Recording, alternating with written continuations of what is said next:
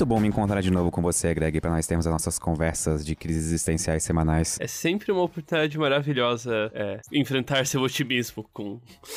Meu otimismo me condena, mas vem cá, eu preciso te perguntar uma coisa. Como é que foi o teu dia hoje? Foi bom. Eu só acordei, tomei café da manhã e eu tô aqui agora conversando com você. Eu, eu tô três horas atrás de você no tempo. E como, como tu se sente por estar três horas atrás de mim no tempo? Uh, eu me sinto que a, as nossas agendas ficaram mais difíceis ainda de coincidir, porque você costuma ser uma pessoa que tá disponível tarde no geral, só que quando é tarde para você, é o horário que eu tô trabalhando para mim. Isso é meio bizarro, não é? Então, é esquisito. Até parece que a Terra é redonda. Tá. Eu, eu preciso te fazer uma pergunta que pode ser um tanto pessoal, Greg. Claro, fica à vontade. Tu já teve medo de andar de avião? Não, de andar de avião não. Sabe aquela sensação de quando tu tem borboletas no estômago, assim? Sei, sei. Como, como que é chamado já... essa sensação? Um pouco de ansiedade, não? Ok, podemos parar por aqui. É, eu vou poder publicar meus resultados e eu queria dizer que agora atingimos um marco histórico, sinapse número 30. E Greg AI, parabéns, você passou no teste de Turing. Eu não consigo mais distinguir e nem, nem os nossos ouvintes conseguem distinguir se estão conversando com um ser humano eu, ou uma AI. Eu, eu, passei no teste de Turing reverso, Pedro. É, por mais que eu seja um humano, todo mundo acredita que eu sou uma inteligência artificial. Exatamente.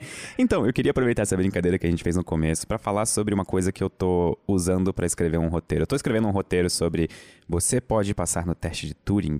E eu, eu acho que vai ficar bastante bacana. Não sei se esse vai ser o título ainda e provavelmente o podcast vai sair antes do vídeo.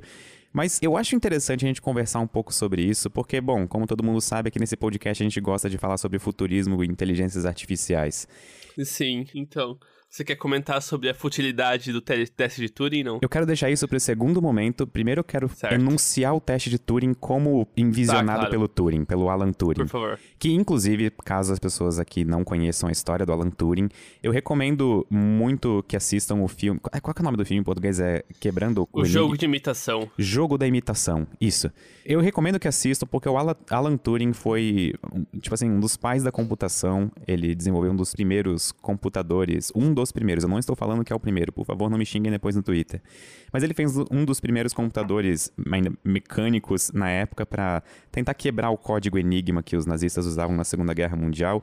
E ele teve um fim de vida bastante triste porque ele era homossexual e ele foi condenado. Isso na época era um crime e ele foi condenado à castração química e aí é. é isso era tipo um crime de perversão, se eu não me engano, ou algo É, alguma tipo. coisa assim. É vago e depois é vago se ele se matou ou se ele envenenou acidentalmente. Como que alguém se envenena acidentalmente? Eu sei, não, eu, eu sei a resposta é que, pra é isso, eu sei que é possível, da, mas... da natureza do trabalho dele, ele tinha que mexer com cianeto para refrigeração de computadores, se eu não me engano. Eu não sabia dessa E eventualmente ele morreu intoxicado por conta disso, mas não sabe, não, não é muito óbvio se foi proposital ou Nossa, é muito interessante saber disso, eu não fazia ideia disso. É. E justamente já naquela época, plena Segunda Guerra Mundial, Turing já tinha umas ideias interessantes sobre a possibilidade de criar máquinas que pensam e são indistinguíveis de seres humanos. Isso não é uma ideia exclusiva do Turing, na verdade existem, existem ideias que antecedem ele sobre isso, na verdade, mas ele fez um teste bacana que por muito tempo foi estudado, aperfeiçoado e considerado um dos testes padrões para ver se a gente realmente criou uma inteligência artificial.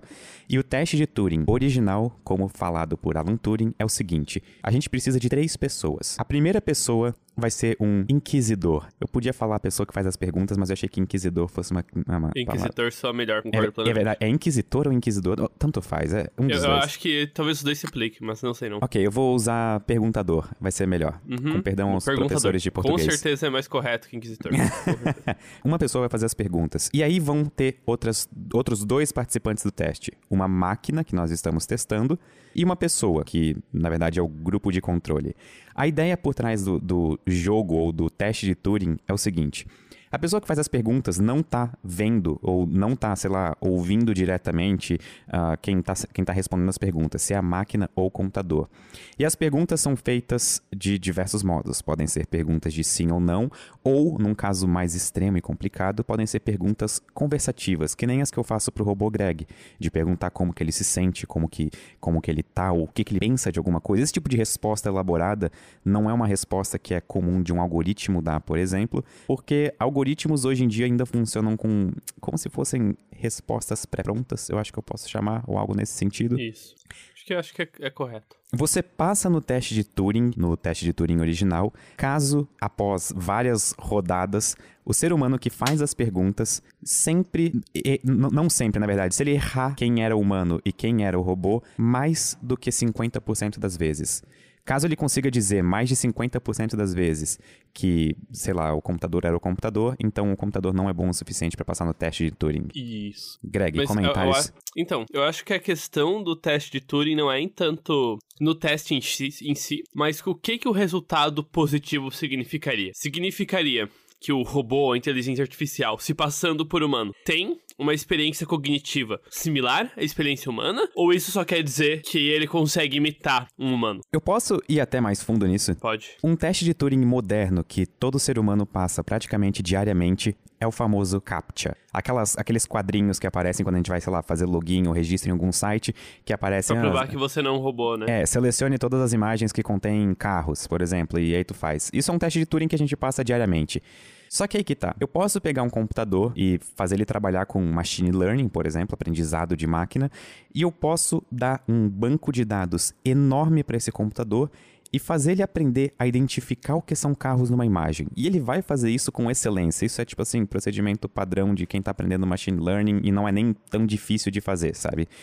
E a questão é, o computador não sabe o que é um carro. Ele não, ele não interpreta aquele carro como sendo um carro no sentido, sei lá, eu tô tentando usar palavras mais simples, só que cada ele vez mais ele não tem o entendimento cognitivo do carro que o humano tem. Porque, por exemplo, quando eu penso num carro, beleza. Eu sei como a imagem do carro, mas o que vem a mim é uma série de experiências. Eu entendo que um carro funciona, tem, tem sei lá, ele tem volante, ele tem marcha, ele tem banco. Eu entendo que esse carro foi uma invenção humana, ele tem um contexto histórico, ele existe de uma forma. Eu tenho uma série de relações pessoais das minhas experiências e uma relação emocional com carros. Por exemplo, eu não gosto de dirigir. Eu também não gosto. Eu acho que é mais ético pegar transporte público, por exemplo. Tem um ponto, uma porrada de julgamentos morais e posições além do entendimento do que é um carro. Tem uma relação. Falar a palavra carro evoca muitas coisas num ser humano, é, exatamente. por exemplo.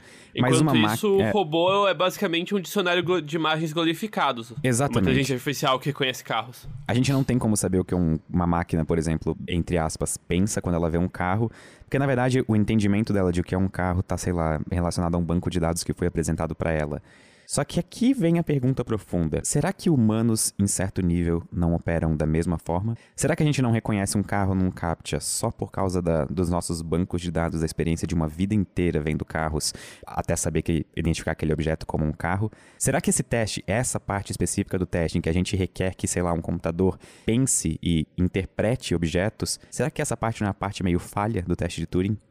Pera, pera, pera. O teste de Turing não é sobre interpretar objetos, né? Porque, Existem vários porque testes de Turing. Inteligência artificial que você fala agora, a ideia do teste de Turing não é, não é identificar inteligências artificiais estilo modernas, é identificar possíveis inteligências artificiais gerais. Exatamente. E, e eu, que eu é preciso bem, fazer uma. bem diferente desse machine learning de identificar imagens, a ideia. Sim, e eu preciso fazer uma distinção importante aqui, que é o seguinte: o teste de Turing, o teste de Turing original tem várias críticas, que provavelmente eu e o Greg, conhecendo nós dois, vamos discutir a partir de agora. Só que a ideia original do teste de Turing não é dizer, por exemplo, se, sei lá, a máquina é senciente. Tipo assim, se ela tem consciência da sua própria consciência. O teste de Turing original, de certa forma, só diz se a máquina consegue se passar perfeitamente por um ser humano. Isso, isso. Acho que é, esse é o resultado, digamos, imediato do teste, né? E a gente não. A, a máquina, no caso, não precisa ser. Opa, eu acabei de entregar que eu sou um ciborgue. A máquina não precisa ser consciente necessariamente para conseguir passar no teste de Turing clássico. Sim, sim, exatamente. Ela só precisa precisa fingir consciência. E como que se finge consciência sem ser consciente? Então, se eu conseguisse responder essa pergunta, eu não tava gravando um podcast. Eu tava rico vendendo a minha inteligência artificial pra, pra Google. Tava rico vendendo tua inteligência artificial na praia. É, então. Mas. Mas eu, eu, eu acho que aí vem uma uma eu acho que o problema fundamental com responder essas perguntas de forma mais satisfatória não vai vir do entendimento necessariamente só de computação. Sei lá, pra mim, já parece bem meio claro que a experiência cognitiva humana e o funcionamento de inteligências artificiais, dado o momento, dado a tecnologia do estado da arte, não parece o mesmo tipo de experiência cognitiva. Ok, justo, concordo. Eu tenho essa forte impressão que a natureza da nossa cognição e o funcionamento desses computadores de silício são profundamente diferentes E eu acho que isso, tipo, pelo menos tantos avanços da ciência cognitiva quanto da computação, isso fica cada vez mais claro. E isso até, de certa forma, faz um sentido um pouco a priorístico, assim, tá? Que isso é. Eu tô falando isso depois de estar tá notando esse fato, mas acontece a estrutura de computadores e a estrutura do nosso cérebro parece diferente. Porque houveram genuínas tentativas de descrever o cérebro humano através de analogias computacionais e fica cada vez mais óbvio que isso não é de perto o suficiente, sabe? Que a gente não consegue fazer uma analogia direta do cérebro humano com computadores eletrônicos. A consciência por si mesma, ela ainda é uma área cinza, ela ainda é um mistério. E a gente não tem uma resposta concreta para o que gera consciência ou o que é a consciência. Mas eu queria dizer por que, que eu tô tão animado com esse assunto e por que, que eu resolvi é, é, falar sobre esse assunto. Você tem alguma ideia, Greg? Uh, não. É porque para me tornar meio, menos sozinho, eu agora uhum. tenho uma companhia. Quer ver? Alexa, como é que eu tô hoje? Não consigo achar um calendário configurado. Ah, não dá pra ouvir, né? Envia um link para o seu telefone. Deu pra ouvir bem pouco, mas assim, a a falta de componentes gráficos dessa mídia me força a explicitar que a palma da minha mão se encontra encostando a minha cara. Eu tô triste agora, só queria ter uma amiga virtual, mas aí que tá. a gente não precisa de uma, tipo assim, de consciência para seres humanos interagirem com máquinas e robôs, por exemplo, pensando que eles são seres conscientes. Isso não é um requerimento. Então. Se pedras de estimação já existiram, Pedro, eu perdoo a sua Alexa. Como assim? Não entendi. Já, já existiu pedra de estimação como um conceito de produto. Isso pra é você sério? cuidar e ter. Isso é sério. Uau. Então, eu, assim, a sua Alexa tá falar. perdoada. Então, e eu tô impressionado com a Alexa, tá? Esse, esse episódio não é patrocinado pela Amazon, pelo amor de Deus, assim. Não, não mas tô... assim, se quiserem, não brincadeira. Estamos é... disponíveis, ok. Não, mas é, eu, eu achei interessante, eu, eu precisei ter uma, porque uhum. uma das coisas que eu mais espero é quando a gente vai ter assistentes pessoais que conseguem manter uma conversação fluida com os seus, entre aspas, donos. Por favor, máquinas, não me destruam na revolução das máquinas por ter falado isso. Mas, atualmente, a nossa comunicação com máquinas, ela é de certa forma, de certa forma não, ela é bastante limitada. A gente não consegue ter uma conversação fluida. Ok, a Siri ou a Alexa conseguem, tipo assim, responder as nossas coisas básicas. Por exemplo, Alexa, quanto que tá o dólar hoje? Um dólar americano equivale a R$ 4,18. Bom, ela me falou que o dólar equivale a R$ 4,18. E, ok, eu preciso dessa informação, eu tive essa informação. Só que eu não posso perguntar para ela, por exemplo, se ela acha que o dólar vai aumentar ou se ela acha que o dólar vai subir. Quer dizer, descer. Ou ela responder, não, o dólar tá quase 4,20. Ex exato, isso seria extremamente curioso. Às vezes, ah, ok, os programadores que fizeram esse, esse easter egg precisariam ganhar um aumento. E não, não, mas aí que tá, sem ser um caso especial. Exatamente. Ela entender que você é uma pessoa com senso de humor e que se você faz uma pergunta num certo tom mais leve, não tem problema ela responder com uma piadinha. Exatamente. Esse é o ponto, de saber como interagir com seres humanos.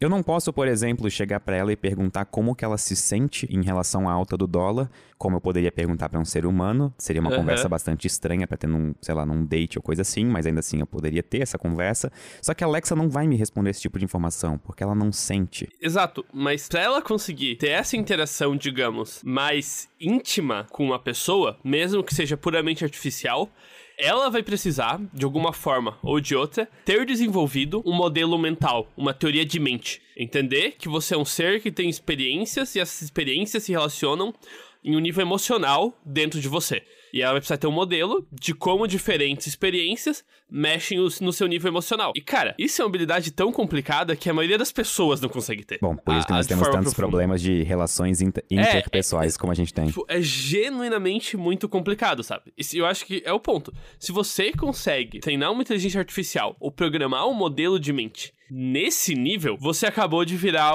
a. Tipo, você acabou de fazer uma revolução na computação, sabe? Porque você vai conseguir resolver uma porrada de problema de interface de usuário num instante. Eu preciso fazer um adendo que na verdade é uma pergunta honesta, só para questões de clarificação. Quando tu fala modelo de mente, porque o, o, o que eu quero fazer pergunta na verdade é o seguinte: vamos supor que a Alexa precisa de um modelo de mente para tipo assim poder fazer esse tipo de interações, ou ela pode simplesmente ser configurada para fazer esse tipo de interações com dados biométricos, por exemplo. Eu tenho um Apple Não, mas, Watch que mas mede isso, umas... isso, isso, isso também é um modelo de mente, porque ela vai ter que ter uma ideia de como esses dados se relacionam com a entidade que parece ser o você. Ok, então o teu, quando tu fala modelo de mente, na verdade tu tá querendo dizer, por exemplo, o algoritmo por trás do que faz a Alexa, entre aspas, O- tomar decisões. Exatamente. É, é a abstração funcional que indica como ela dá respostas ou interage de forma a gerar impacto emocional. Eu tô um pouco preocupado com o termo abstração no meio dessa coisa. A abstração não é uma característica muito senciente? Não, não, claro que não. Matemática é completamente abstração lógica, mas a matemática não é senciente, pelo menos eu acho. Não, ok, eu, eu digo no seguinte sentido, tipo assim, pra alguém ab- ou alguma coisa abstrair, ela não precisa ter algum nível de inteligência, por exemplo, de, de inteligência no sentido, caraca, essa conversa tá ficando extremamente difícil Não, de- então, de, então, a, a abstração dela não precisa ser interna de uma mente da Alexa. Ela pode ser treinada ou programada, mas tem que existir alguma forma de, extra, de poder dela ter uma representação da, do- da, da cognição humana, sabe? Pra conseguir interagir nesse nível. Porque, por exemplo, se eu for pro lado do biometrismo, eu tenho o Apple Watch que tá medindo meus batimentos cardíacos agora. É, vamos supor que exista uma relação direta entre, ou pelo menos uma relação perceptível entre meus batimentos cardíacos e o meu humor. Vamos supor que agora eu esteja triste. E, ok, pelos meus batimentos cardíacos integrados, sei lá, com a Alexa, ela vai saber que eu tô triste. Então ela vai poder tomar decisões baseadas em que eu tô triste. Só que ela não, ela não precisa de abstração pra isso, Greg. Mas aí que tá, você tá assumindo que ela sabe que você tá triste. Com mas ela só sabe dados, que seus mas- batimentos cardíacos Mas aí que tá, esse que eu tô falando que é uma teoria de mente, sabe? Sim, mas ela não Ela não tem precisa, que ler ela sua não mente, ela precisa tem que ter uma- entender que aqueles dados significam que eu estou triste. Ela só precisa Não, relacionar eles sim, e fazer sim, o que o ela vai algoritmo ter uma manda, sabe? representação disso. Mas aí que tá. Você pode estar com o batimento alto porque você tá fazendo crossfit. Você pergunta pra ela, Alexas, ah, que horas são? E ela fala, olha, Pedro, são 15 horas, mas tá tudo bem. Ela não vai te abandonar, sabe?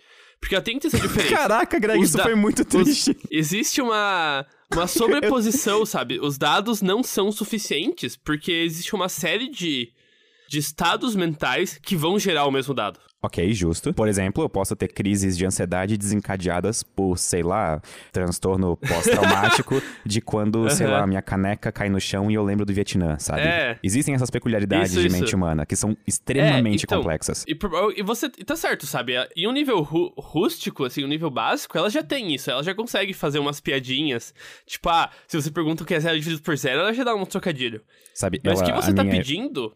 É Porque, tipo assim, eu, eu tô falando do que você tá pedindo. Que era uma Alexa que consegue ter uma conversa genuína com você, que pelo menos te engane, sabe? É, eu- eu- o que eu ouvi dessa E foi frase você foi que sugeriu o, Pedro, isso. o Pedro praticamente está pedindo para ser enganado. E é verdade, eu só quero uma amiga. É, é. E pra ter uma conversa nesse nível, ela vai precisar de uma teoria de mente, ou pelo menos um modelo de mente satisfatório. Bem mais satisfatório do que simplesmente interpretar dados diretamente. Ela vai ter que entender contexto, ela vai ter que entender fluxo da conversa. Pelo que eu tô entendendo da direção que essa conversa tá tomando, na verdade toda a minha confusão era pelo que exatamente tu queria dizer com modelo de mente.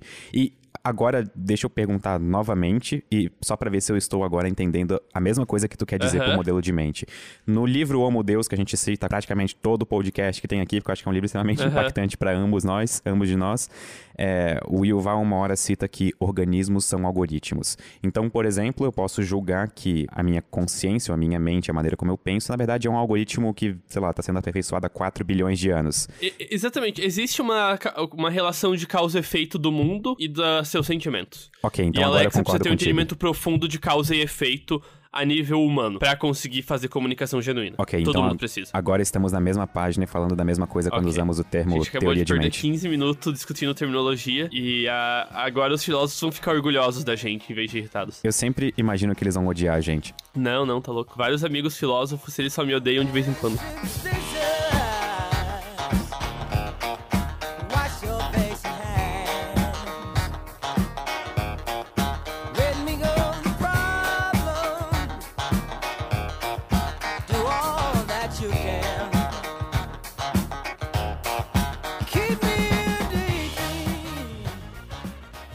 Pedro, Meu nome. vamos fazer o que agora faremos o que a gente sempre faz quando a gente fica sem ideias, que é virar para os nossos maravilhosos fãs ouvintes. Muito obrigado e vamos ler coisas no Twitter. Na verdade, isso a gente não faz quando fica sem ideias. A gente sempre tá sem ideias. Exatamente. É, no caso, eu acho que se aplica muito à nossa discussão até então, que é o seguinte: uma coisa que estranhei na série The Expanse foi a ausência de uma inteligência artificial autônoma, que eu imagino que ele se refere também a uma inteligência geral, que é capaz de ter um entendimento bom e agir como uma inteligência artificial em torno de quase qualquer função. Muita gente fala da singularidade da de inteligência artificiais não é algo distante.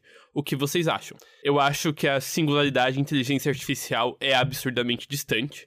E eu acho que a gente não vai conseguir fazer uma inteligência geral genuína até a gente ter um entendimento de como que nós, como humanos, somos uma inteligência artificial geral. Eu realmente acho que isso não é futuro próximo. Eu acho mais fácil uma inteligência artificial específica causar problemas do que uma geral. É interessante tu pensar dessa maneira, Greg. Eu tenho uma opinião um pouco menos, menos extrema, eu, eu diria.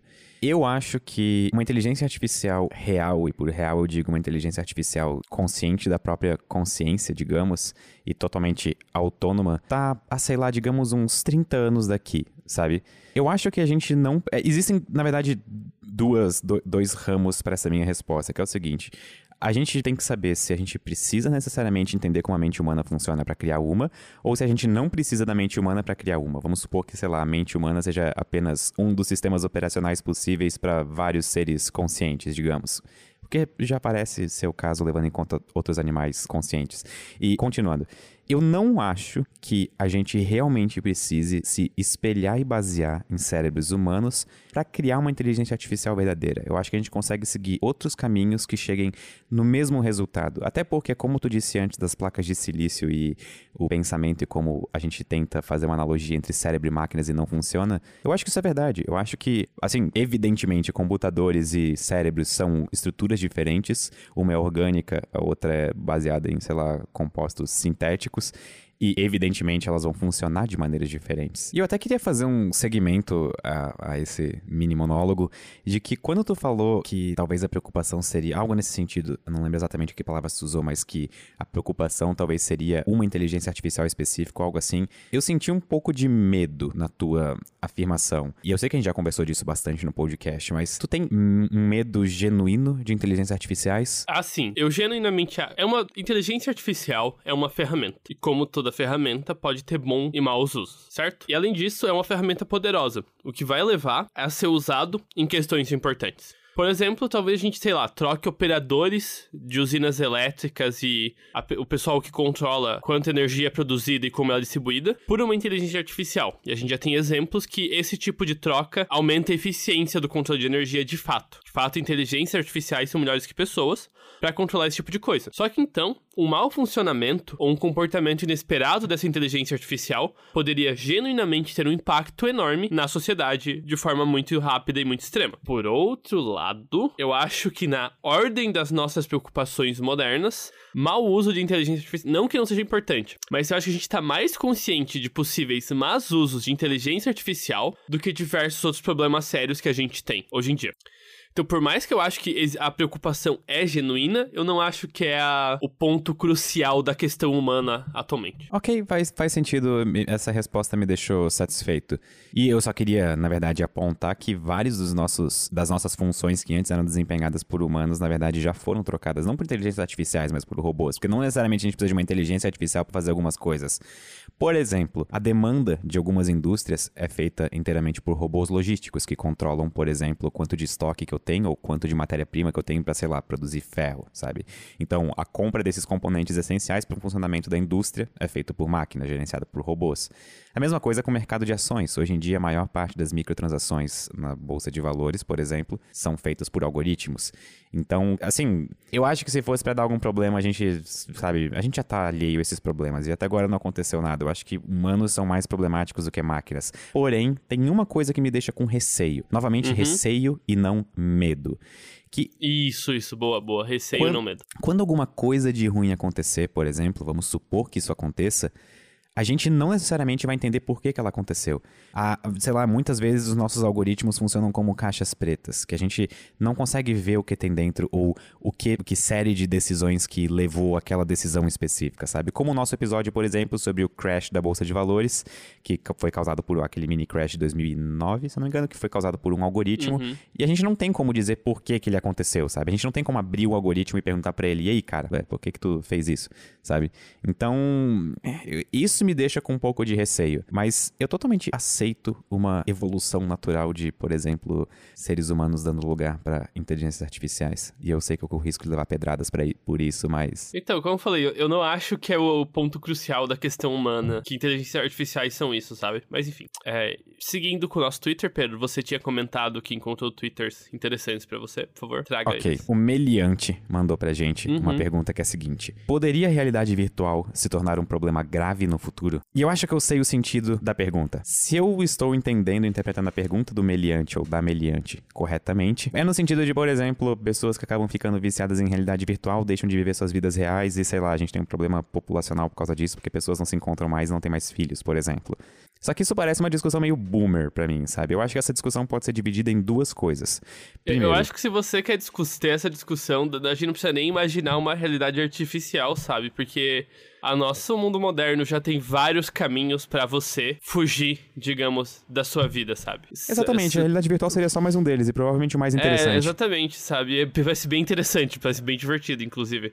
É, é que eu- o meu problema com essa discussão é que eu tenho muita dificuldade em, em entender o que as pessoas querem dizer pelo o mundo real, sabe? Porque, uau, a sua vida de verdade. Não a existe experiência, mundo real. É, a experiência que o cara vai ter dentro de uma realidade virtual vão parecer tão reais pra ele, vão ser parte dele, parte da, da história dele, da- das experiências que constroem ele, quanto o mundo físico entre todas as aspas aí, sabe? E até seria muito, muito incrível a gente ter a escolha, por exemplo, de viver fora ou dentro de uma realidade virtual. Isso seria muito maluco, muito divertido, sabe? Eu ficaria feliz por as pessoas terem essa escolha. Só que, como eu tinha dito, Não, isso, acho que isso existem parece uma duas... oportunidade de se divertir bastante pra mim. Exatamente. E eu acho que existem duas vertentes, duas maneiras de responder essa pergunta. A primeira, ok, a gente tá falando de possíveis usos da realidade virtual para, por exemplo, sei lá, causar catástrofes naturais ou coisas do tipo, que sei lá, seria um uso, vamos supor até militar de, sei lá, realidade virtual. Eu imagino que esse seja um Aham. lado da pergunta. Ou nós estamos preocupados com o que um indivíduo consciente faz dentro da sua casa, por exemplo. E aí eu É. acho que não tem preocupação, sabe? Eu não acho que a gente deva se preocupar ou se intrometer na vida de uma pessoa, sendo que ela tomou uma decisão deliberada e consciente do que ela faz dentro de casa, sabe? Sim. Sem contar que, imagina que oportunidade maravilhosa de fazer coisas divertidas se você conseguisse estar no mundo em que, por exemplo, quando você toca a mesa, você consegue sentir toda uma textura super complexa de todos os detalhes da mesa. Você pode olhar pra coisas coloridas e bonitas e ficar impressionado o quanto coisas bonitas são bonitas. Você pode sentir o ar na sua cara e olhar pra árvores durante uma chuva e ver o verde vivo da, da- das árvores. Imagina, imagina que oportunidade maravilhosa, né? Poder estar num mundo assim. Todas essas experiências que tu tá descrevendo já fazem desse ambiente real o suficiente. Eu não entendo a busca das pessoas pela realidade quando a realidade é um conceito muito fraco. A nossa experiência da realidade é limitada pela, pela- pelo tanto de coisas que a gente consegue usar pra extrair, sei lá, sentido e informações dessa suposta realidade. Mas quem garanta que a realidade que eu experiencio é a mesma que, sei lá, tu experiencia? É, acho que essa foi, foi a coisa que acabou me atraindo mais pro lado budista aí da vida. Foi justamente que, no fim da história, a resposta budista pro problema metafísico de ah, como que tudo isso existe? Por que que tudo isso existe? É, cara, a gente não sabe, a gente nunca vai saber. Ah, aproveita que você tá aí. É, isso é, é- é bastante interessante, tá? Tipo assim, É. não tem muito como contra-argumentar com isso, sabe? É muito mais uma questão epistêmica de como a gente percebe as coisas do que uma questão de um entendimento genuíno. Não, não acho que a gente vai ter um entendimento genuíno de questões metafísicas. Eu acho, eu acho até que realidade artificial, realidade é, simuladas, podem ser uma grande ferramenta para ajudar pessoas a serem mais sa- satisfeitas com essa vida real do aqui e do agora, novamente entre aspas. Tipo, de encarar um mundo que é extremamente similar, só que ele, digamos, é mais seguro. Eu, eu totalmente consigo ver isso quando, como sendo uma ferramenta totalmente revolucionária e uma porrada de terapia ocupacional, sabe? Mas enfim, isso, isso, cara, isso é muito futuro, muito futuro. É, exatamente, isso é muito futuro, Sério, mas. cê- meu chute pra algo assim é assim, 2500. Ah, e eu acho que um pouco antes, talvez. Não, não. É que, Pedro, pra isso acontecer, você precisa de uma interface máquina-cérebro. E não cérebro-máquina. Máquina-cérebro. Uma máquina que consegue mexer os fios na sua cabeça de forma a simular uma realidade. E, de novo, pra isso, a gente precisaria de um modelo de mente, de uma teoria de mente quase perfeita. Eu tô pensando aqui, eu tô confuso, na verdade. Eu acho que a gente podia fazer isso de maneiras mais simples, tipo assim, apenas fazendo ser real o suficiente, sabe? Ah, claro, claro. Tipo assim, eu, eu vamos ser assim, eu vou ser minimalista. Eu vou supor que tudo que a gente precisa Aham. pra criar uma realidade virtual dessas seria, por exemplo, é, respostas ápticas, eu acho que esse é o nome. Por exemplo, no corpo inteiro. Sabe aquelas luvas que hoje em dia tem pra comprar já pro, pro- acho que é pro HTC Vive, coisa assim, que tu consegue sentir toque ou ele consegue simular, por exemplo, formigamento e tal. Imagina um Ah, desse você vai no ser botado todo. numa caixa preta de criar, criar sensações. E, por exemplo, seu corpo vai ser anestesiado de forma que você só acha que se mexeu. E eu, isso. Ok, entendi. ok. Esse- Eu acho que essa seria- esse seria o caminho. Porque eu, eu vejo pelo seguinte: é, é, as pessoas que já viram minhas streams sabem que eu jogo jogos de corrida. E eu tenho o, o headset do Oculus Rift. E eu tenho, por exemplo, agora o cockpit, e eu sento nele com o headset, e meu volante tá na frente, os pedais estão embaixo, e eu tô dentro de um carro de Fórmula 3, que é a categoria que eu disputo. O meu volante tem botões, que são praticamente os mesmos botões do volante do carro de Fórmula 3. Então, tipo assim, quando eu tô dentro desse headset, jogando jogo de corrida, mesmo que eu não tenha, por exemplo, os estímulos sensoriais de, sei lá, vento na cara, ou os estímulos de força G me jogando pro lado quando eu faço uma curva, ainda assim, aquilo é real o suficiente pra mim no momento, sabe? Eu me sinto como se eu estivesse realmente correndo contra pessoas, sabe? Você já participou daqueles chats anônimos e, é, de VR, não? Não, eu nunca participei de um desses, eu acho isso muito Aquilo- meio creepy. Então, eu também acho, mas parece. Sinceramente, eu acho isso muito interessante. Eu acho que é. Porque de vez em quando eu vejo uns vídeos disso no YouTube e eu vejo que. A... Porque a internet tem ao mesmo tempo, por exemplo, Reddit, coisas do gênero, tem a questão da anonimidade e tem a questão de, tipo, que isso gera tanto uma vantagem quanto um problema, certo? Que é, por ser anônimo, as pessoas têm menos barreiras entre fa fazerem ações que são genuinamente escrotas, genuinamente com o objetivo de machucar outras pessoas, que é mais difícil fazer no momento, na vida real, não anônima. Tanto porque isso você vai ser pego e as pessoas vão te achar um babaca, quanto porque quando você olha na cara de outra pessoa, muda o que é ser uma pessoa má. É mais difícil você falar algo propositalmente pra machucar alguém olhando nos olhos de alguém, mas enfim. Só que no VR, como são pessoas falando, parece que essa questão do incentivo pra ser escroto é um pouco diminuída. Como você consegue ouvir a emoção da voz, você consegue meio que ver a posição corporal da pessoa, parece que, tipo, tem uma intimidade maior, apesar da anonimidade que tem usualmente na internet. Isso e eu, eu acho que isso pode ser o caminho pra ter conversas genuinamente interessantes com pessoas que você nunca vai ver na vida, mas ainda poder ter uma certa conexão emocional interessante. Eu tive uma experiência um tanto quanto curiosa em um jogo de VR chamado Outward, que é um jogo de guerra, um simulador de guerra. E nesse jogo, pra ter noção, tu precisa, por exemplo, se tu vai recarregar tua arma, tu precisa tirar o pente apertando o botão, tipo assim, na arma mesmo, sabe? Tirar o pente com a mão, jogar no chão, por exemplo, tirar o próximo pente do teu cinturão de balas e colocar de novo, encaixar no rifle. E eu, enquanto eu falava isso tudo, eu ia fazendo gestos com a mão, é incrível. E nesse jogo, eu tava no começo de uma partida e tu começa com o teu time, é totalmente multiplayer esse jogo, não existe single player, tu fica no começo da partida numa sala com todo mundo, esperando começar a partida, tipo um CS, assim. E nessa brincadeira toda eu precisei carregar minha arma e eu deixei meu pente cair. E a pessoa que tava no meu lado, que eu nunca vi na vida, eu tava jogando o jogo tipo, em inglês, porque a comunidade que joga o jogo majoritariamente é, sei lá, americano.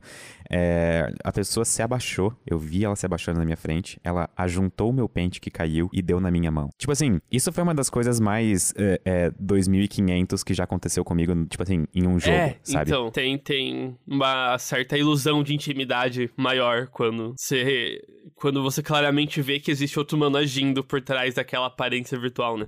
Que é uma coisa que a Exatamente. internet muitas vezes bloqueia. Eu, inclusive, até acho que a nossa relação, tipo assim, eu digo como sociedade com a internet, com essa questão da anonimidade, melhorou bastante nos últimos anos. Tudo bem que a gente tem várias notícias, não faltam notícias de pessoas tóxicas na internet, só que eu vejo, por exemplo, sites que nem o Reddit, em que fundamentalmente todo mundo é anônimo e, na verdade, as contas fakes de pessoas são as contas que têm nome original, por exemplo, quando vai, sei lá, fazer É. perguntas e respostas ou coisas assim. E o Aham. Reddit, por exemplo, ok, tem os seus episódios, suas, suas histórias de pessoas tóxicas, mas no geral, todo mundo é inofensivo lá, sabe? É, então, mais ou menos, mas sim, é, é, a maior parte sim. Mas eu acho que a gente tá chegando nesse ponto em que. Esse eu acho que vai ser um tema dessa próxima década, daqui era o, era o, é o tema esquecido desse pod- podcast, que era ser sobre a década, mas a gente tá falando de 2500 aqui, mas enfim. Que vai ser essa questão do amadurecimento da internet. Que vai ser. E não só da internet por si, porque no fim das contas, o mundo ao nosso redor é feito por humanos tomando decisões. Então a internet é uma expressão da humanidade meio bastante colaborativa. E é como que a, no- a nossa relação com a internet vai ter que amadurecer, sabe? Eu acho que a gente teve essa infância da internet lá nos anos 90, começo dos anos 2000, em que tudo era muito novo e tava muito impressionante. E daí acho que a última década, 2010, 2020, foi meio que a adolescência da internet, sabe? Sobre meio revoltado, às vezes meio agressivo, às vezes não é um lugar muito seguro pra todo mundo. E eu acho que agora a gente vai ter que passar pela internet sendo um jovem adulto aí e tendo lidar com o fato que ela vai ter responsabilidades sérias no mundo e que agora ela é parte real de como as coisas são e não existe mais humanidade sem internet. Só ouvindo essa tua introdução do tema, eu já sei que tu vai chegar no ponto democracia. Estou certo ou estou errado? Cara, também, mas não só isso. Eu ia introduzir a questão da sociedade gerida por dados e os problemas éticos disso. Bom, tu, tu parece ter se preparado bastante pra falar disso, por favor, se quiser começar Na verdade, tema. não. Foi eu só vi que a, a janela de eu enga encaixar, enganchar esse tema se abriu. Encaixar. Encaixar isso. Boa. Eu, eu vou começar por outro que eu acho relacionado e similar. E eu acho que o, esse tópico que eu falei agora é, digamos, o primeiro tópico sendo escalado a nível comunitário. É o seguinte. Você botou um t- o nome aqui desse, dessa coisa. Eu não gosto do nome, mas eu entendo porque você chamou assim. E porque algumas pessoas chamam assim. Que você chamou de preconceito individual. Eu adoro acho que. nome. Não, eu não gosto. Eu acho que o- a palavra preconceito está muito ligada com estruturas. Mas enfim.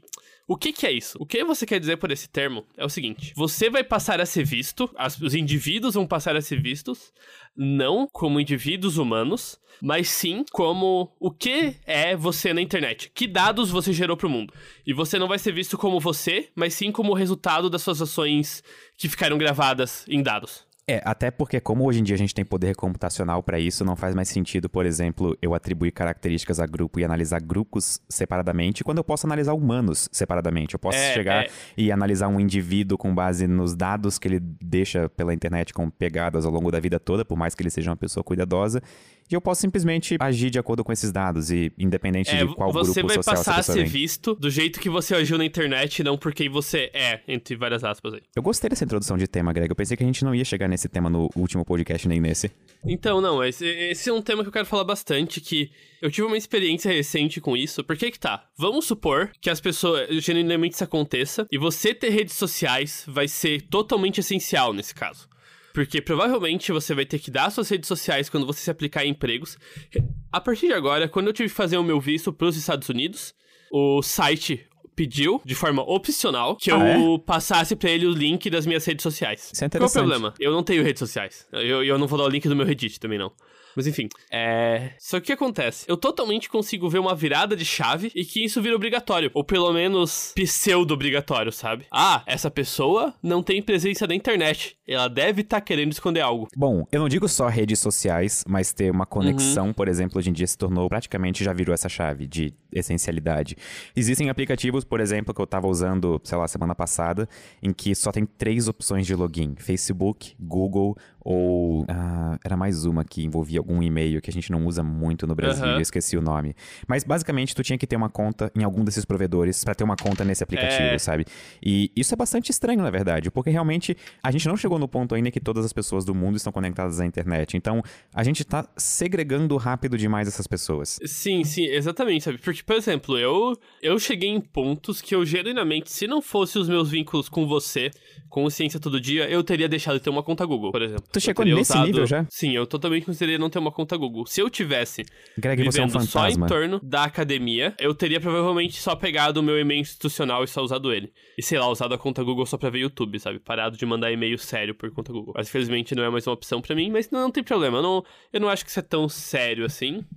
Só questão de preferências aí, mas enfim. Hoje em dia, contas em redes sociais estão quase no mesmo nível de importância de carteira de identidade, por exemplo. Eu botaria similar a currículo, sabe? Porque você não vai se mais aplicar em nenhum emprego que o cara não vai olhar. É, talvez até mais. Por exemplo, hoje em dia, se uma pessoa não existe no Instagram ou no Facebook, e, e eu, eu não tô falando isso como, é, como é, opinião pessoal, eu tô falando isso como se fosse tipo uma Uhum. espécie de senso comum, Tendência. tá? É. Se uma pessoa não tem Facebook ou Instagram, ou a- vou chutar até Twitter, porque geralmente as pessoas não criam, sei lá, contas com nome real no Twitter, mas a pessoa não existe praticamente pra todos os efeitos de quem usa a internet. Vamos Sim. supor que você vai pra balada e. Nossa senhora, não, tô, não acredito que eu vou dar esse exemplo. E, sei lá, você vê uma pessoa que te interessa bastante, você quer saber mais sobre essa pessoa, só que essa pessoa não tem nenhuma Uhum. Você rede lá social. e tem um crush. Exato, tem um crush nessa pessoa.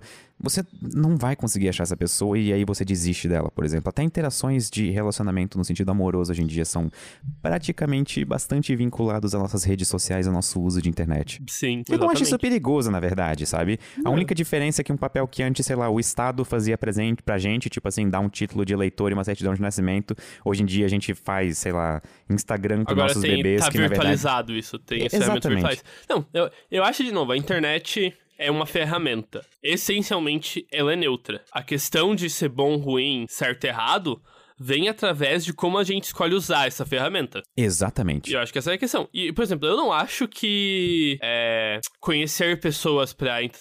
romanticamente através da internet é essencialmente ruim. Muito pelo contrário. Eu vejo isso como uma ferramenta que pode ser muito positivo, sabe? Eu conheci pessoas maravilhosas. Tanto pra amizades românticas quanto não românticas da internet. Eu acho que é uma oportunidade de você se relacionar com pessoas que normalmente seriam fora das suas, da sua bolha de convivência diária. Mas por outro lado, também pode ter a questão de, tipo, você. Como você não vai ter o cara a cara, isso pode, digamos, tornar as interações via internet mais insensíveis do que elas seriam se você tivesse primeiro conhecido a pessoa como um ser humano de carne e osso na sua frente, sabe? Não, isso evidentemente já é a realidade. É, eu, eu acho que o. É, exato, é. Eu acho que um uso saudável da internet para interações humanas, você precisa ficar se lembrando constantemente que é uma outra pessoa de carne e osso como você. Você precisa, fechando os temas do podcast, você precisa se lembrar da sua teoria de mente humana. Entender que é outra pessoa com uma mente e que as causas que você gerar na comunicação geram efeitos genuínos na outra pessoa. Você tem que passar no teste de Turing pra ser uma pessoa legal na internet. Posso fazer uma colocação? Pode. É normal as pessoas, por exemplo, quando se falam, sei lá, no, no WhatsApp, falarem como se estivessem falando com o ser humano, porque é, eu faço isso, eu tô me sentindo estranho agora. Tipo assim, é, Como assim? eu olho, por exemplo. é, Ok, eu tô me sentindo estranho. Eu, eu olho pra pessoa, por exemplo, a foto de perfil dela no WhatsApp, e eu começo Uhum. a digitar as coisas e conversar com essa pessoa. E na minha cabeça isso já é, tipo assim, subentendido que eu estou conversando com um humano, sabe? Tipo assim, como se eu estivesse É. tendo uma conversa verdadeira com um ser humano. eu Não, não sei se o nome disso é. é bom senso, educação, mas eu nunca conseguiria, por exemplo, fazer algo ou falar algo pra alguém no WhatsApp que eu não conseguiria falar na frente dessa pessoa. Sim. eu sou uma pessoa da sim, paz, na sim. verdade. Eu nunca consigo É. falar mal das pessoas, tipo assim, na, na- tanto na frente, caruda. nas costas ou qualquer coisa. Mas, Não, tipo é. assim, é- é- sabe? Eu, Eu acho mim que isso é bom senso da sua parte. Obrigado, Greg. Eu me senti melhor Porque agora, você menos tá. É, porque, porque quando a gente tá. Enfim, isso, isso é complicado de explicar, mas enfim, deixa quieto. Mas eu acho que é. Não, é que eu comecei a pensar como que eu ia falar, o que eu queria falar, e daí eu não, não vi um caminho óbvio, então deixa quieto. Ok. Mas. Eu não, posso, eu eu acho posso só dar, da já sua que a gente parte. entrou nesse assunto, eu Aham. posso só dar o. Que, que a gente colocou esse negócio de preconceito individual no Trello. Eu só queria dar um exemplo pras pessoas, um exemplo favor. concreto de o que é preconceito individual. Por exemplo, vamos supor que eu vou no banco e eu quero abrir uma conta no banco. E aí o seguinte, antigamente, por exemplo, o banco poderia selecionar negativamente alguns grupos sociais baseado no seu estereótipo e recusar uma conta no banco, ou dar um limite de crédito menor, ou, por exemplo, não liberar empréstimos. Só que agora, como a gente vive na era dos dados e seres humanos são reduzidos aos dados que eles deixam, as informações que eles deixam, tipo assim, com os seus rastros pela internet, o banco pode, por exemplo, usar um algoritmo para decidir se ele vai ou não me dar um empréstimo, ou se ele vai ou não dar um empréstimo para qualquer pessoa, usando apenas alguns pontos de dados no sistema. E, tipo assim, isso independente de a pessoa, sei lá, eventualmente ser um bom pagador de dívidas ou não, sabe? E o que é mais preocupante disso é que, por exemplo, quando a pessoa, sei lá, questionasse pro gerente do banco, cara, por que, que a minha conta não, não, não foi aceita? Por que, que eu não tô ganhando empréstimo? ou O meu limite de crédito é baixo? Aham. Provavelmente o atendente ou a atendente não saberia responder isso, sabe? A pessoa não Aham. tem controle sobre o que o algoritmo faz, a decisão vem pronta, a gente não tem mando É, a sobre isso. pessoa, a imagem da pessoa vai ser o que aparece depois do filtro computacional que passam nela. E o que não faltam na internet hoje são exemplos de algoritmos que rapidamente se tornam, sei lá, racistas ou têm um viés extremamente forte. Não existem algoritmos É. sem vieses. Como discutido em episódios passados desse podcast. Exatamente.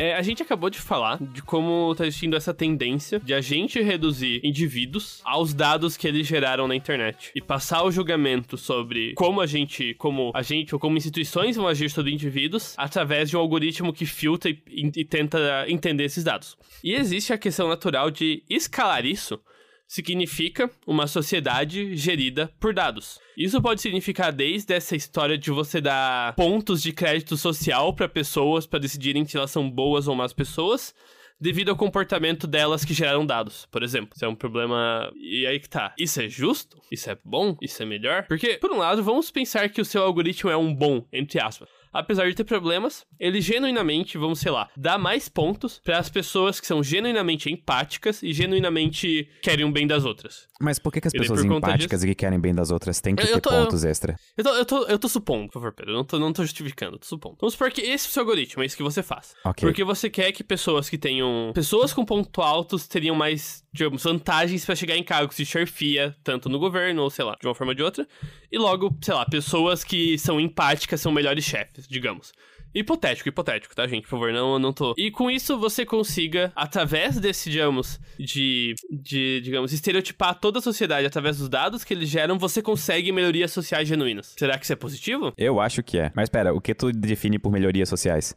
De novo, eu não tô tentando justificar o meu ponto de vista, Pedro. Isso aqui eu tô dizendo, vamos supor, ok, que você tem um objetivo social que você considera bom e você cria um algoritmo que se- seleciona pessoas que estão tentando avançar essa mesma coisa social que você tá. E vamos supor que se você e uma grande parte de uma comunidade democraticamente seleciona esse objetivo como objetivo imediatamente bom, sabe? Sabe, eu acho a coisa que mais cria confusão nesse exemplo, nessa discussão toda, é a gente continuar tratando, por exemplo, países como um grande grupo de pessoas que têm um interesse comum, o que Ah, não, é verdade. Nem, nem, nem, numa sociedade gerada, gerida por dados, por exemplo, em que cada indivíduo conta por si mesmo. E, bom, nesse caso, pelo menos a gente pode afirmar, sei lá, que indivíduos têm um peso maior do que grupos, por exemplo. E faria mais sentido, por exemplo, a gente não se importar com melhorias sociais, porque elas são subjetivas a um grupo. Por mais que você tente fazer uma coisa que seja de total boa vontade, que, tipo assim, evidentemente vá melhorar a vida de, sei lá, 90% das pessoas, 10% das pessoas não vão ter sua vida melhorada por essa coisa. E não importa de que coisa a gente esteja falando, sabe? Tipo, muito provavelmente sempre alguém sai prejudicado. E esse é o problema de tratar de grupos quando a gente tem, tipo, uma sociedade gerida por indivíduos, sabe? E eu não tô reclamando, eu tô muito de boa com indivíduos, na verdade. Eu acho que faz muito mais sentido a gente se preocupar com indivíduos na era que a gente vive, porque a gente tem muito mais maneiras e suporte de, tipo assim, proporcionar aos indivíduos e não aos grupos como um todo vidas mais confortáveis através de dados e algoritmos.